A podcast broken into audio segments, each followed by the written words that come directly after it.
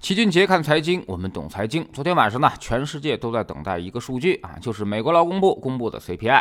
大家觉得这个数据可能会很恐怖，甚至要创新高。果不其然，最后的数据显示，三月份美国消费者物价指数 CPI 环比上涨了百分之一点二，同比增长百分之八点五，同比创下了。一九八一年十二月以来的最大值，甚至比市场预期的百分之八点四还要高了零点一个百分点。即便是剔除掉波动较大的食品和能源，那么美国现在的核心 CPI 也已经达到了百分之六点五的水平，也是八二年以来的最高水平了。所以，无论从哪个维度来衡量，美国现在都已经属于全面通胀的阶段。因为通货膨胀上升，所以美国经济将会受到很大的抑制。从目前情况来看呢，美国五月份的议息会议上加息五十个基点，基本上已经没什么太大的悬念了。甚至有人已经预计说，美联储弄不好一下就给它干到七十五个基点也是有可能的。不过，另外一派经济学家显然对这个是有严重分歧的啊。他们提醒美联储不要矫枉过正，过度紧缩可能会让美国经济陷入大的衰退当中。其实，美国这么高的通胀都是自己作出来的，本身就在疫情当中大规模的超发货币，不断的给穷人发钱，让 M 二已经开始出现了飙升。去年其实通胀已经出现了明显的苗头，但是如果仅仅是这个问题，似乎还是可控的。但今年他又联手导演了俄乌冲突，让国际油价暴涨。从三月份 CPI 来看，能源价格涨幅在百分之十八。虽然你的核心 CPI 能够扣除掉食品和能源的扰动，但那只是一些直接上的影响。能源源这个东西啊，它影响是方方面面的，包括生产制造业成本，还有那些生活物流成本，全都受到能源价格的影响。所以油价肯定在背后起着巨大的助推作用。从目前来看，如果现在能把油价给它控制住的话啊，让油价缓慢下跌，那么其实美国的物价应该三到四月份就是峰值。但其实呢，这只是一个统计上的原因，也就是说是去年统计基数过高，所以在 CPI 上表现来看。价格指数可能会有所下降，但这并不意味着绝对的物价下降。美国加息那是肯定对于通胀有抑制作用的。其实呢，最近不断上涨的美债收益率就已经开始抑制经济活动了，限制企业发债融资。所以未来美国经济陷入衰退似乎已经不可避免。但是衰退其实并不一定会发生大的危机，衰退也可能会比较温和啊。比如九零年的美国衰退，其实就没有酿成太大的恶果。至于会不会加息七十五个基点，老。其认为呢，倒是可能性不大啊。那么，因为美联储觉得利率不够，它可以后面持续的加息，而没有必要冒险一次性的把利率给它升得太高，这样可能对于整个市场都会带来比较大的冲击，所以不是一个很好的选择。从昨天晚上来看，数据出来之后，美国股市表现还是相对平稳的下跌，并没有出现太大的波动，所以可能极端的加息行为并不会出现。那么美国这个数据对我们会有哪些影响呢？首先还是中美利差倒挂的问题。这两天啊，其实已经出现了瞬时之间的中美利差倒挂，而这个对于我们的资本市场影响还是比较直接的。虽然只是名义利率倒挂，实际利率还差得很大啊。那么但是呢，从 A 股的走势能看出，这个影响确实已经不小。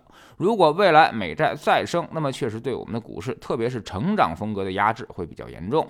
其次，美国加息缩表会吸引大量的美元回流，对于人民币汇率也会形成压力。那么央行就多了一层顾虑，货币政策基本上就会左右为难。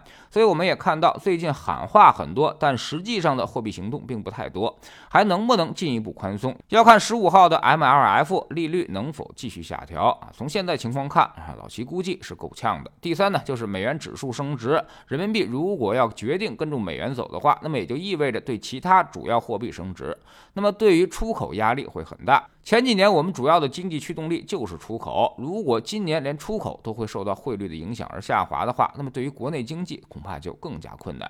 第四，货币政策失效的情况之下，就只能够逼着其他的部门多发力啊，财政可能要承担更加主要的任务。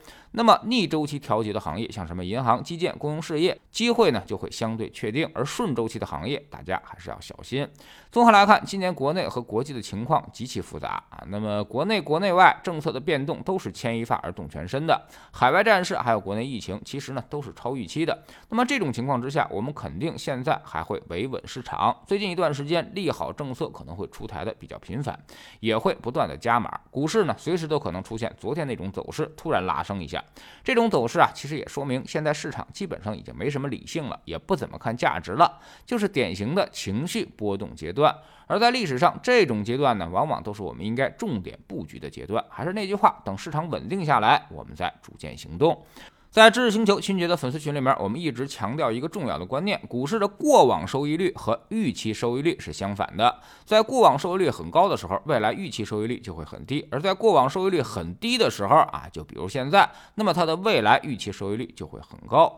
所以现在啊，看起来很可怕，但是未来预期收益率很高，其实就是一个我们应该乐观的时候啊。那么我们总说投资没风险，没文化才有风险。学点投资的真本事，从下载知识星球找齐俊杰的粉丝群开始。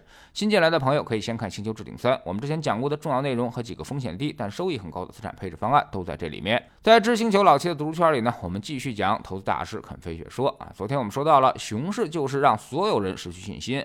熊市的意义就是要找到那些承担损失的人，只有让他们退出市场，才能够彻底的把他们的钱留在市场里面。所以这时候谁离开了，谁就成为了那个承担损失的代价。现在加入知识星球，找老齐的读书圈，每天十分钟语音，一年为您带来五十本财经类书籍的精读和精讲。之前讲过的二百三十多本书，全都可以在星球置顶二找到快速链接，方便您的收听收看。说个通知，老齐的新书就叫做《齐俊杰看财经》啊，是我们这么多年经验和绝招的总结。这里面呢还是有很多干货的，目前正在京东和当当火爆发售。苹果用户请到齐俊杰看财经同名公众号，扫描二维码加入，三天之内不满意，可以在星球 P P 右上角自己全额退款。喜马拉雅的小伙伴。可以在 APP 顶部搜索栏直接搜索齐俊杰的投资书友会，老齐每天讲的市场策略和组合配置以及讲过的书都在这里面。读万卷书，行万里路，让自己获得提升的同时，也可以产生源源不断的投资收益。欢迎过来体验一下，给自己一个改变人生的机会。